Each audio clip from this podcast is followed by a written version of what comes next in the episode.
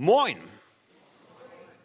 Es ist eine merkwürdige Ironie, dass wir heute an diesem Tag, am Tag einer Kindersegnung, uns mit dem Richter befassen wollen, mit dem wir es tun heute, mit Jiftach. Ich weiß nicht, ob ihr überhaupt wisst, wer Jiftach ist, ob ihr jemals von Jiftach gehört habt. Ähm, Jiftachs Geschichte zeigt uns, wie wichtig es ist, dass wir als Eltern unser Leben verantwortlich und in der richtigen Haltung vor Gott gestalten. Das ist unglaublich wichtig und darum ging es auch in der Kindersegnung, dass wir uns der Verantwortung bewusst werden, die wir haben mit unseren Entscheidungen, mit den Dingen, die wir tun, auch mit dem, was wir in der Schriftlesung gehört haben, dass wir vielleicht vorschnell Dinge entscheiden, vorschnell Worte aussprechen.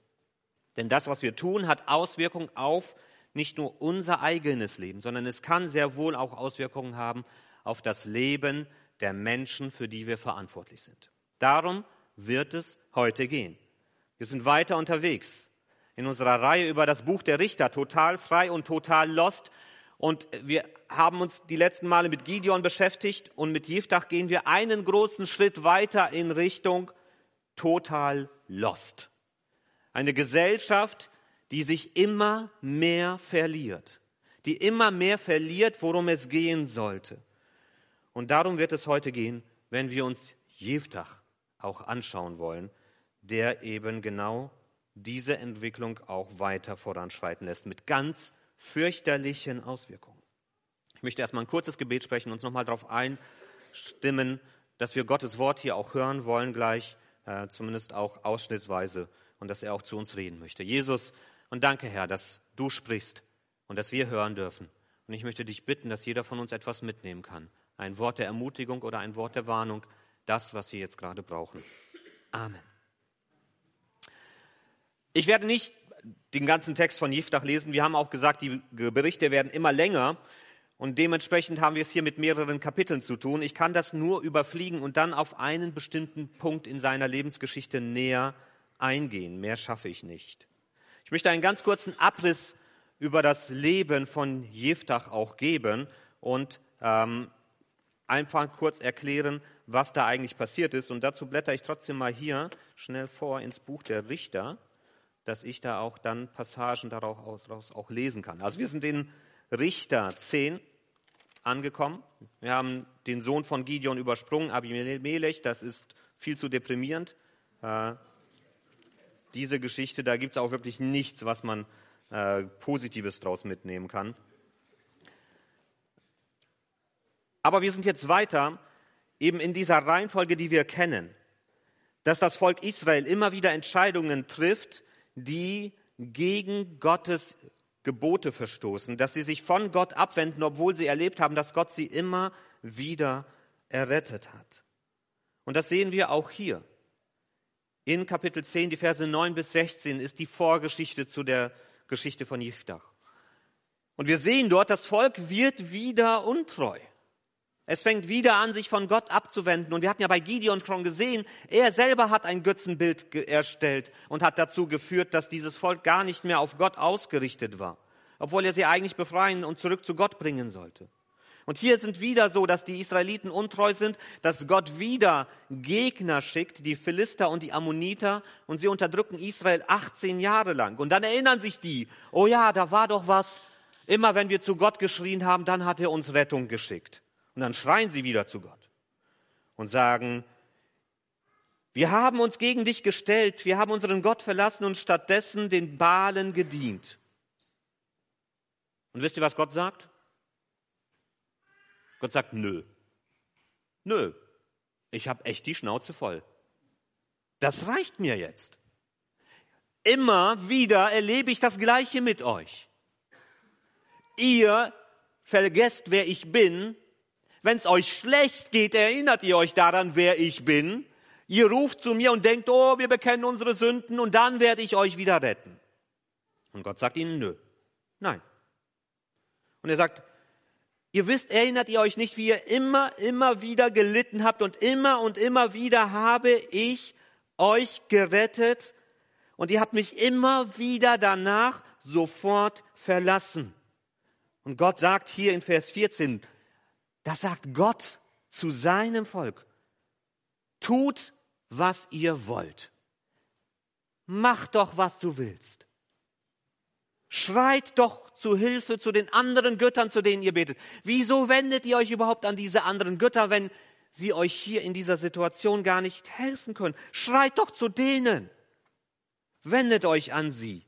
Die sollen ihr euch retten. Ihr betet zu ihnen, ihr opfert ihnen, ihr vergesst mich. Kümmert euch um die. Die sollen euch retten. Aber ich werde es nicht tun. Boah, heftig. Und da antworten die Israeliten, ja, natürlich, wir haben Unrecht getan. Nun tu mit uns, was du für richtig hältst. Und das ist dann so wie kleine Kinder. Aber bitte nur noch dieses eine Mal. Nur noch dieses eine Mal. Und ich verspreche, ich tue das dann nie wieder. Wie kleine Kinder. Aber tatsächlich, da entfernten sie die fremden Götter aus ihrer Mitte und dienten wieder dem Herrn. Da konnte er das Leid Israels nicht länger ertragen. Gott ist ein Gott, dem manchmal der Kragen platzt, aber er kann nicht anders sein als barmherzig mit uns. Egal wie viel Unsinn wir machen. Wenn er sieht, dass dort Menschen wieder anfangen, ihn ernst zu nehmen, kann er nicht anders als barmherzig zu sein. Das ist die Vorgeschichte. Und jetzt entsteht oder kommt ein Retter. Ein sehr spezieller, wie es hier schon steht. Harte Worte, ein Bastard und ein Richter, äh, ein, ein Räuber. Und das ist er. Denn es steht hier, im Land Gilead gab es einen Kriegshelden, der hieß Jiftach und war der Sohn des Gilead. Seine Mutter war eine Hure. Sein Vater hatte aber weitere Söhne, die ihm seine, seine Ehefrau geboren hatte. Als diese Söhne erwachsen wurden, vertrieben sie Jiftach aus seinem Vaterhaus. Sie sagten zu ihm, du sollst nichts vom Erbe unseres Vaters bekommen, denn du bist ein unehelicher Sohn, ein Bastard. Da floh Jiftach vor seinen Brüdern und ließ sich im Land Tob nieder. Dort scharten sich Männer um ihn, die nichts zu verlieren hatten. Mit ihnen unternahm er Raubzüge. Ein Bastard und ein Räuber. Um diese Person geht es hier. Und jetzt bedrängen die Ammoniter das Volk Israel. Und was machen jetzt die Israeliten? Die erinnern sich daran, da ist einer, der weiß, wie man kämpft.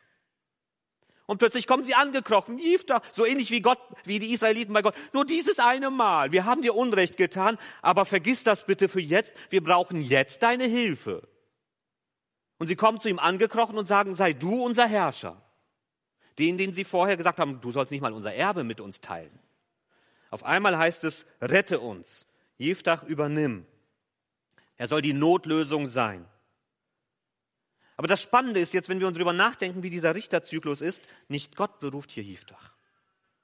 Es ist nicht Gott, der sagt, du sollst Richter über Israel sein, so wie er das sonst immer getan hat, sondern es ist das Volk, das ihn aussucht. Es ist das Volk, das ihn aussucht. Also hier schon mal eine Abwandlung von dem, was wir sonst kennen. Und Jichtach übernimmt tatsächlich und er begegnet diesem Ammoniterkönig und die fangen erstmal an, miteinander zu diskutieren. Der eine sagt, ja, du hast mir das Land gestohlen und der andere sagt, nein, ihr habt uns zuerst das Land gestohlen und wie das manchmal so bei Nachbarskriegen ist, nein, mein Zaun stand zuerst da. Und die diskutieren erst einmal. Ein Geschichtsrückblick. Und Jeftach erzählt hier über alles, was Gott getan hat und dass aus seiner Sicht dieses Land, was die Ammoniter zurückhaben wollen, tatsächlich auch Israel gehört. Vielleicht kommt uns das auch sehr modern vor, wenn wir an andere Konflikte denken, die Israel heute genau aus den gleichen Gründen immer noch hat.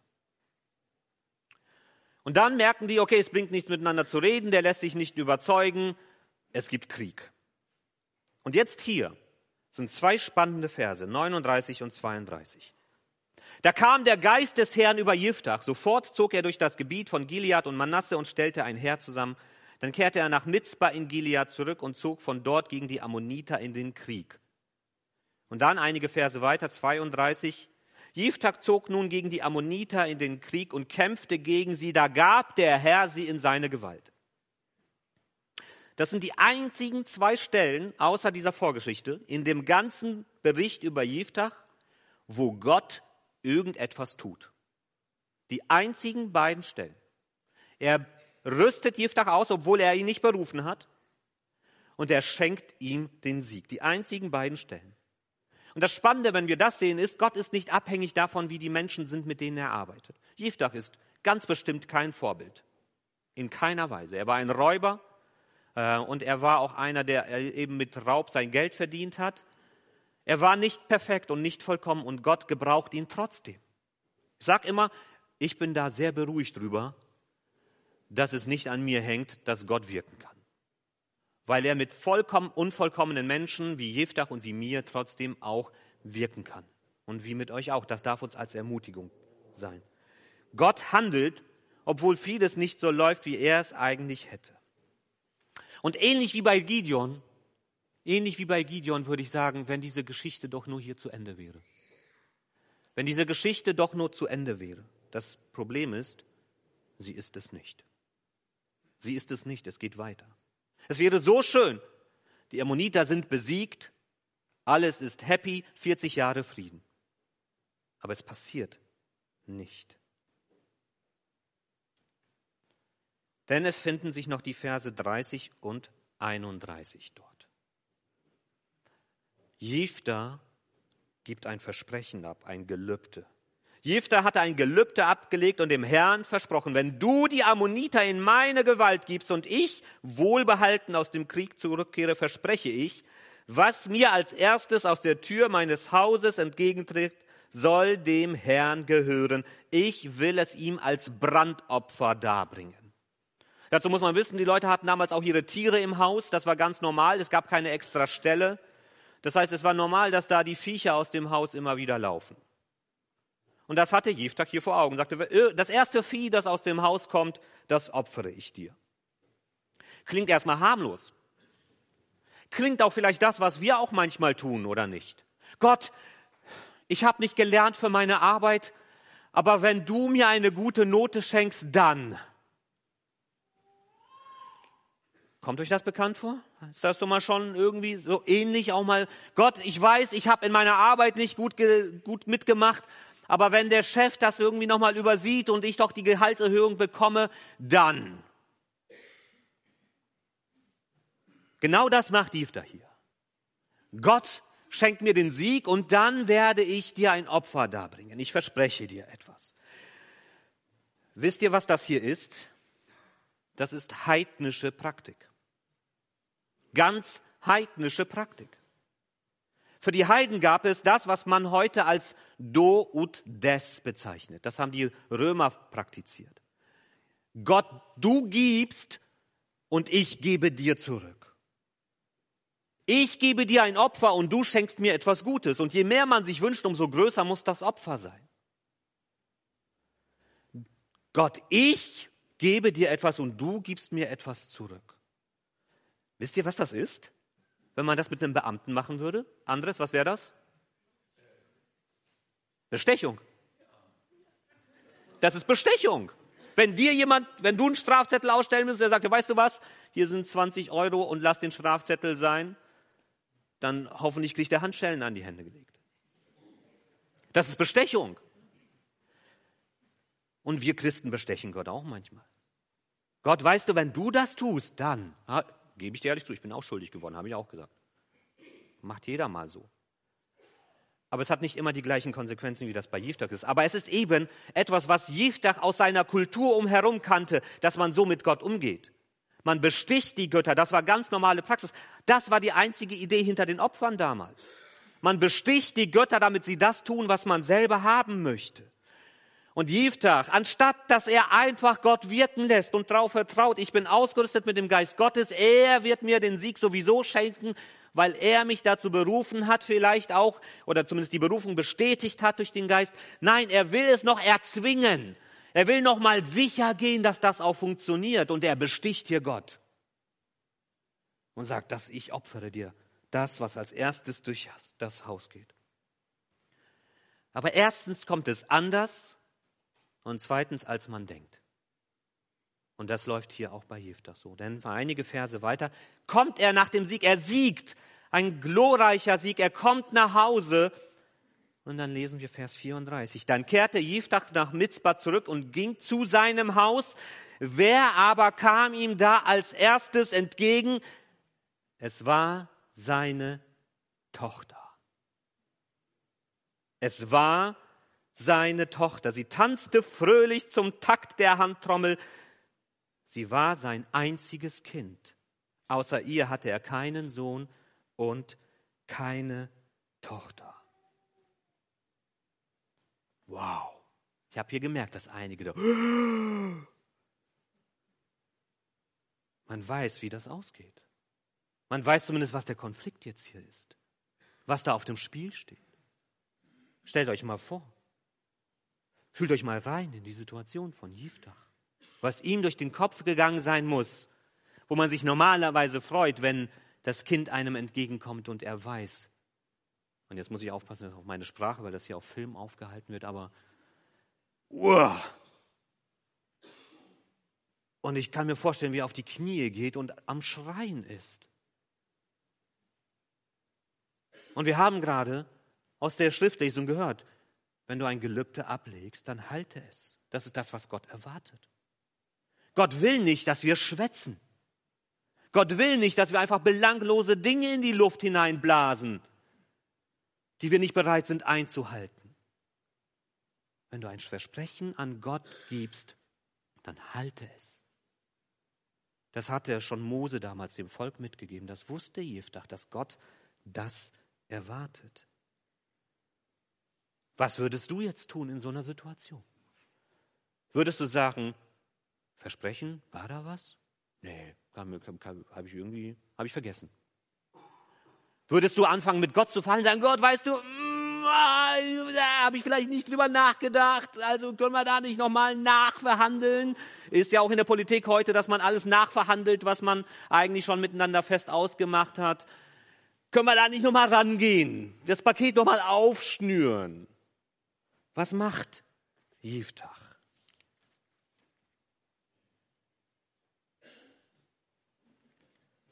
Wir lesen mal nach, was er da macht. In Abvers 35. Als er sie sah, zerriss er seine Kleider und rief, was für ein Unglück, meine Tochter, du schmetterst mich zu Boden, du brichst mir das Herz. Erstens, Blame auf die Tochter, richtig toll. Die hat ja nichts falsch gemacht. Also, boah. Denn ich habe meinen Mund aufgerissen und ein Gelübde beim Herrn abgelegt. Jetzt kann ich es nicht mehr rückgängig machen. Da antwortete sie ihm, Vater, und hier sind manchmal die Kinder, die Erwachsenen, du hast ein Gelübde beim Herrn abgelegt, tu also mit mir, was du versprochen hast, denn der Herr hat Wort gehalten. Er hat dir den Sieg über deine Feinde, den Sieg über die Ammoniter geschenkt. Weiter sagte sie zu ihrem Vater, nur eins tu noch für mich, gib mir zwei Monate Zeit. Lass mich mit meinen Freundinnen in die Berge gehen, dort möchte ich ihnen mein Schicksal beklagen, dass ich als unverheiratetes Mädchen sterben muss. Da sagte er, ja, tu das. Die einzigen Worte, die er dazu dann noch sagt.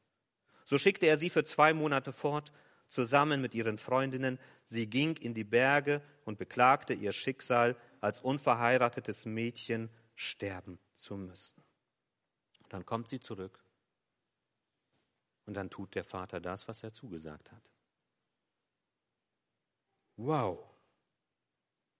Ich weiß nicht, was Jiftach gedacht hat, was in diesen zwei Monaten vielleicht noch passieren wird. Ich weiß nicht, ich sehe da nicht, dass er mit Gott am Hadern und am Verhandeln ist. Vielleicht merkt er auch, ich habe hier wirklich, ich habe hier wirklich Mist gebaut. Vielleicht hat er auch an Abraham gedacht.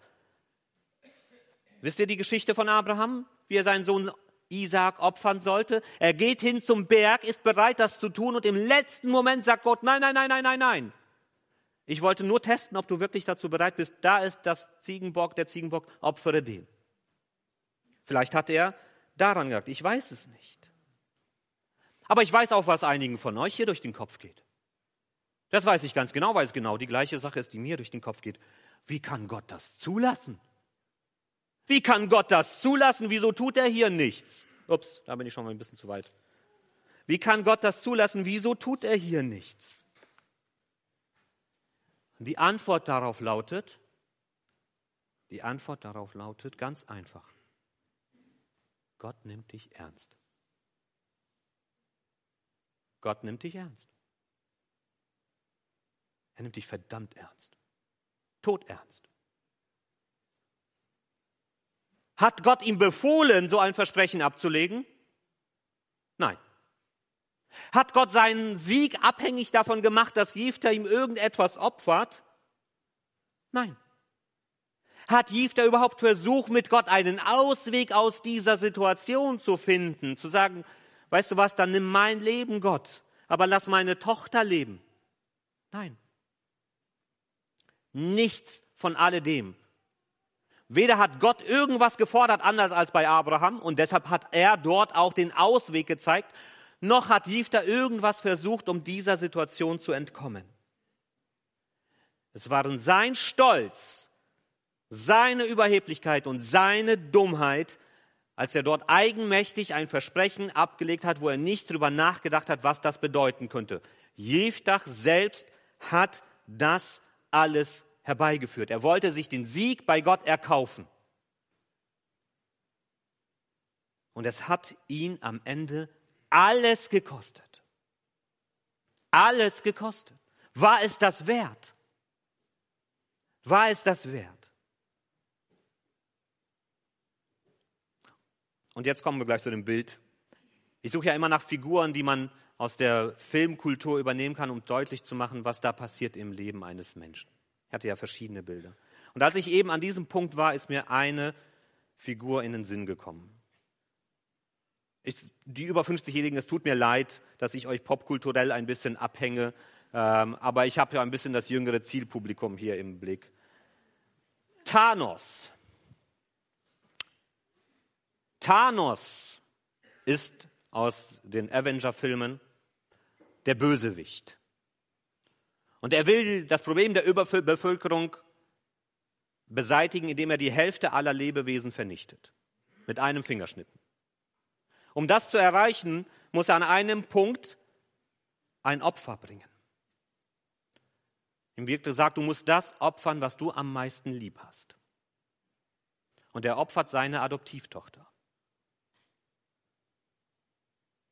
Und später in einem Bild erscheint sie ihm und fragt ihn, was hat es dich gekostet? Hast du erreicht, was du erreichen wolltest und was hat es dich gekostet? Und er antwortet nur, es hat mich alles gekostet.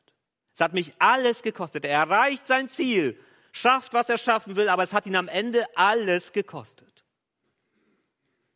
Genau das ist das, was bei Jeftach auch passiert ist. Er erreicht sein Ziel und es hat ihn am Ende alles gekostet.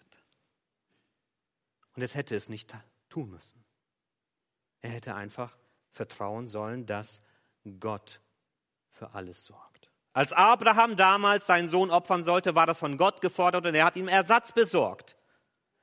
Jiftach wurde nicht dazu gezwungen, so ein Gelübde abzulegen und es hat ihn alles gekostet. Aber wisst ihr, wenn ich an diese Situation denke, dann denke ich eben auch an einen anderen Sohn, an ein anderes Kind, das alles gegeben hat sich selbst freiwillig geopfert hat und das auch alles gekostet hat. Jesus Christus. Und das ist die Hoffnung, die wir haben dürfen, dass wir dort jemanden haben, der sich freiwillig für uns aufgegeben hat. Nicht erzwungen und nicht unüberlegt, sondern ganz bewusst. Jesus hat es alles gekostet, damit wir einen anderen Weg finden dürfen, mit Gott zu leben. Anders als Jeftas das getan hat. Der dachte, er muss Gott bestechen, um sein Ziel zu erreichen. Jesus hat alles aufgegeben, damit wir in einer liebevollen Beziehung zum Vater leben dürfen. Aber es bleibt trotzdem die Frage, wieso greift Gott nicht ein? Hätte er die Niederlage herbeiführen sollen für sein Volk, um das zu verhindern? Hätte er sagen sollen, dann lasse ich mein Volk die Niederlage erleben, damit Jiftach sein unüberlegtes Versprechen nicht einhalten muss. Sollte Gott Mikromanagement betreiben? Naja, die Tochter wollte, aber ich, ich zwinge die Tochter nicht rauszugehen, obwohl sie sich auf ihren Vater freut und ich lasse vielleicht ein Kätzchen vorlaufen oder ein Schaf oder was auch immer.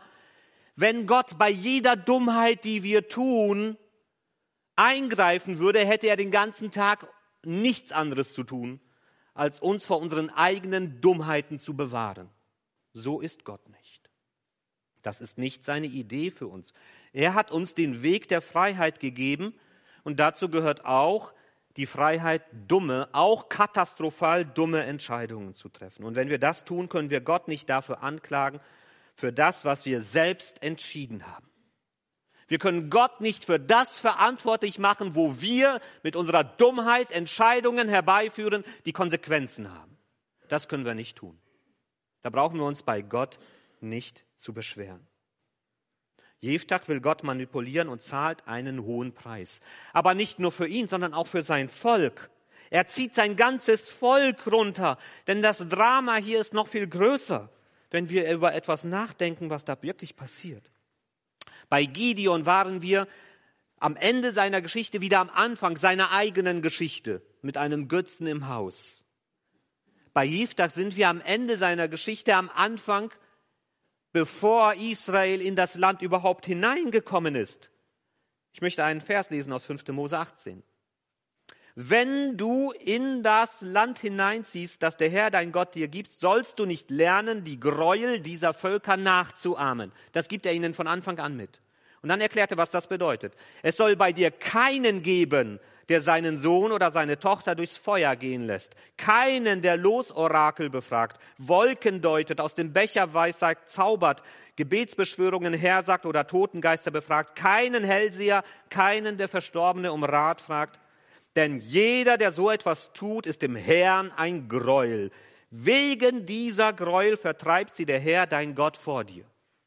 Das Gericht über die Völker, die in Israel damals gelebt haben, das mit Israel gekommen ist, war auch zum Teil deshalb, weil diese Völker furchtbare Dinge getan haben, unter anderem ihre eigenen Kinder zu opfern.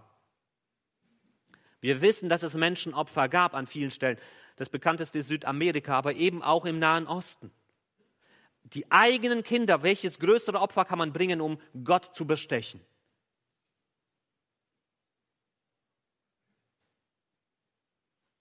Und Jiftach opfert hier seine Tochter.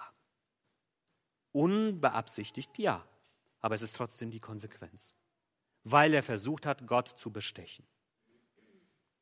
Und hier sind sie als Volk kaum noch zu unterscheiden von dem, was die anderen Völker tun zumindest in Ansätzen. Furchtbar. Der Zyklus zerfällt immer mehr. Israel wird untreu, es kommt Fremdherrschaft. Israel klagt zu Gott, aber Gott ist schon unsicher, ob er überhaupt noch helfen will. Gott beruft Jiftach nicht. Er rüstet ihn zwar zu und er schenkt ihm den Sieg, aber dann passiert noch etwas. Immer gab es Ruhe Ruhe im Land, nachdem die Richter geherrscht haben. Selbst bei Gideon sehen wir noch 40 Jahre Ruhe. Und Ruhe ist ein großer Begriff im Alten Testament. Der Hebräerbrief sagt, dass Gott uns Ruhe schenken will. Das wollte er seinem Volk schenken. Ruhe ist mehr als nur keine Störung zu haben, sondern in einem guten Zustand zu leben. Aber ab diesem Augenblick finden wir im Richterbuch kein einziges Mal mehr das Wort Ruhe. Es gibt für das Volk keine Ruhe mehr, weil sie sich komplett verloren haben, weil sie komplett aufgegangen sind von ihrem Denken auch in dem, was drumherum üblich war. Gott zu bestechen, hier sogar die Kinder zu opfern, ja, Iftach hat nicht mit Gott gehadert. Er hat nicht versucht, irgendetwas daran zu ändern. Er hat es durchgezogen. Keine Ruhe mehr im Land. Total lost. Und was bedeutet das für uns? Vier Gedanken. Erstens, das ist die erste Lektion, die wir hier mitnehmen können. Keine Ruhe ohne Gott. Keine Ruhe ohne Gott. Das gilt für uns persönlich, das gilt aber auch für ein Volk. Und das ist nicht eine Drohung, sondern das ist die Beschreibung der Wirklichkeit. Manchmal habe ich das, den Eindruck, wir denken, dass wir als westliche Gesellschaft so stehen, wie wir stehen, das ist ein Zufallsprogramm. wir hatten halt Glück. Wir haben es halt irgendwie hinbekommen. Die anderen hatten nicht so viel Glück. Aber ich finde es ganz interessant, es gibt ein Buch von einem Inder, Vishal Mangalwadi. Das Buch der Mitte heißt dieses Buch. Und er beschreibt die Wirkung. Er hat sich gefragt, er ist aus Indien und hat sich gefragt, wieso ist der Westen so erfolgreicher, viel erfolgreicher als unsere eigene Gesellschaft? Und er hat das mal analysiert. Und er hat dann als in diesem Buch im Grunde das ist die Zusammenfassung. Die Bibel ist nicht nur ein Handbuch der privaten Frömmigkeit. Es ist die eigentliche Grundlage der westlichen Zivilisation. Sein Ergebnis ist, dass der Westen so erfolgreich ist, wie er ist, hat damit zu tun, dass sie nach biblischen Prinzipien versucht haben zu leben. Nicht immer gut, nicht immer richtig umgesetzt, aber grundlegend. Dass es uns im Westen so viel besser reden. Aber es hat auch mit einer Geisteshaltung zu tun. Und dass wir in immer mehr Spannungen auch hineinkommen als Gesellschaft, ich bin fest davon überzeugt, das hat auch damit zu tun. Dass wir den Ast absägen, auf dem wir eigentlich sitzen. Und dass wir uns das gar nicht bewusst machen. Wir denken, das ist selbstverständlich, dass das so sein muss. Und wir kriegen das schon irgendwie mit eigener Kraft hin. Ich glaube das nicht. Ich glaube, dass wir als Volk keine Ruhe finden, wenn wir uns nicht wieder auch bewusst machen, wir brauchen dort auch eine Haltung von Demut gegenüber diesem Gott, der über uns steht. Denn ja, vieles ist schiefgelaufen und gleichzeitig haben wir es geschafft, Sklaverei zu überwinden. Das war aus christlicher Motivation heraus, dass Sklaverei überwunden ist, worden ist. Und die gab es nicht nur in Europa, genauso auch in Arabien, Afrika, überall waren auch die Völker in Sklaverei tätig selber. Dass wir Gleichberechtigung Mann und Frau herbeigeführt haben, ist in dem Grundsatz angelegt, dass Gott den Menschen als Mann und Frau geschaffen hat. Und dass sie deshalb gleichwertig vor Gott sind. Auch eine gewisse Haltung zur Arbeit, zur Verantwortung, zur Nachhaltigkeit hat seine Basis in christlichen Grundwerten, in biblischen Grundwerten.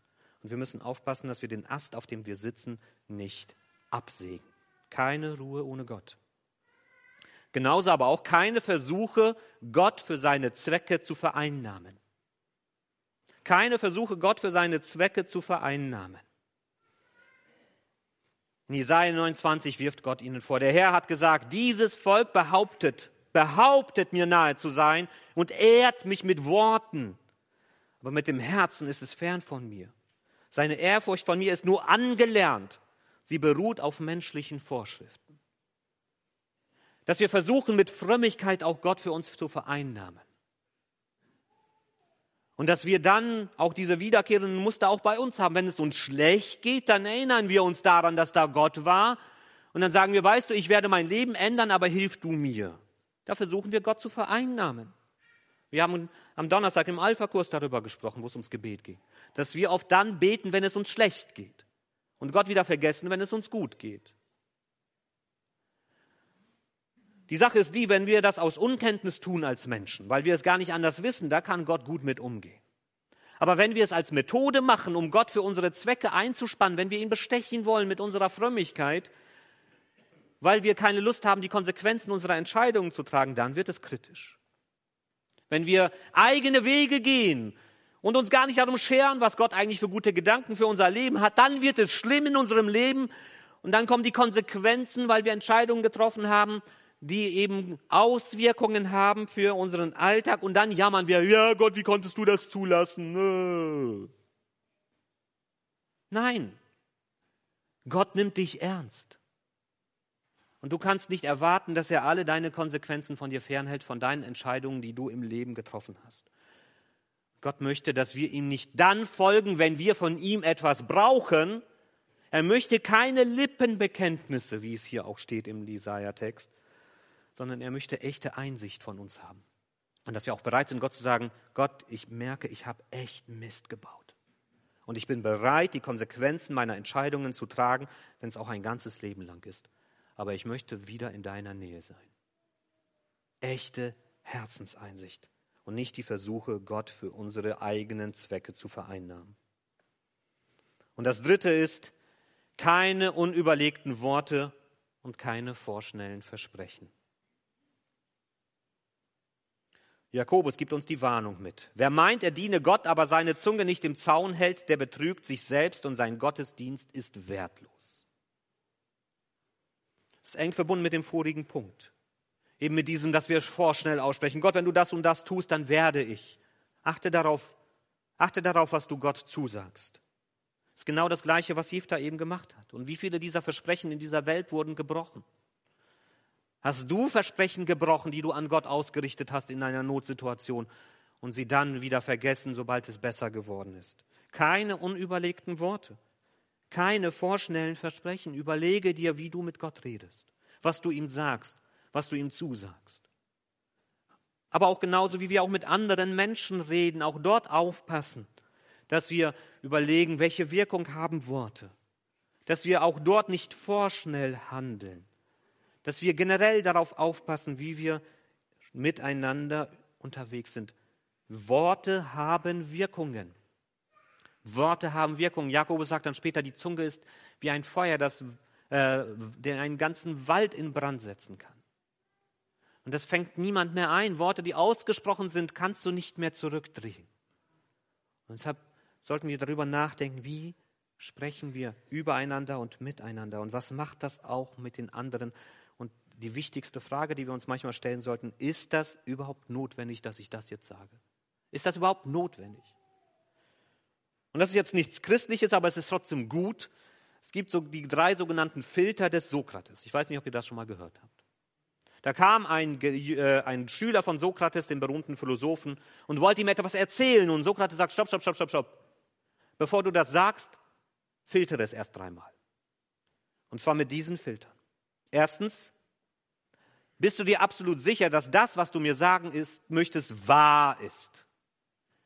Und wenn wir in unserer Gesellschaft nur diesen ersten Punkt schon befolgen würden, dann wären die sozialen Medien leer und die Stimmung in der Gesellschaft ein bisschen entspannter, weil wir dann nicht jeden Mist einfach weiterleiten würden. Bist du sicher, dass das, was du mir sagen möchtest, wirklich wahr ist?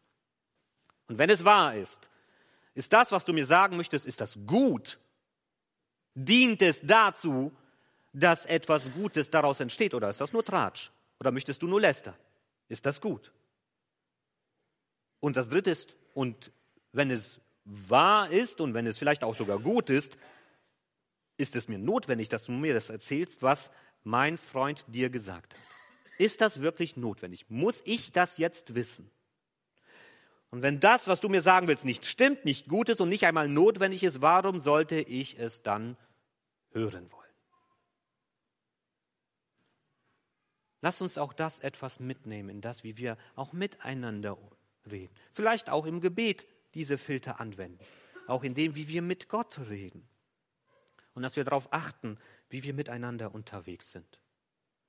Es gibt keine Ruhe ohne Gott, auch nicht für mich und nicht für unser Volk. Es gibt, wir sollten nicht versuchen, Gott für unsere Zwecke zu vereinnahmen, und wir sollten keine unüberlegten Worte und vorschnellen Versprechen abgeben. Das ist das, was wir von Jeftas trauriger Geschichte lernen dürfen.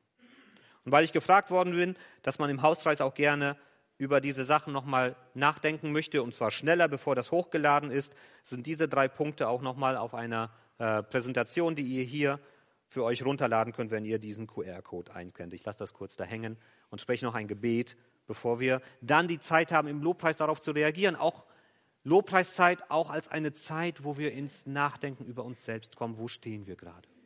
Was tun wir da eigentlich? Und was davon trifft mich jetzt gerade? Ich spreche noch ein Gebet. Jesus, und so ist diese Geschichte von Jiftach traurig. Aber Herr, ich möchte dich bitten, dass wir das Richtige daraus lernen. Hilf uns bitte. So wie wir vor dir stehen mit allem, was wir unvollkommen tun mit allem, was auch bei uns in unserem eigenen nicht im Leben nicht immer gut läuft. Aber dass wir das lernen dürfen, was wir lernen sollen. Und dass wir auch im Umgang mit dir und im Umgang miteinander über das nachdenken, wie wir miteinander umgehen. Hilf uns bitte, Herr. Aber ich bitte dich, Herr, auch, dass wir wirklich auch an unserem Herzen bereit sind, uns ganz auf dich einzulassen, damit wir diese Ruhe mit dir erleben dürfen, die nur du uns geben kannst und sonst niemand und sonst nichts. Amen.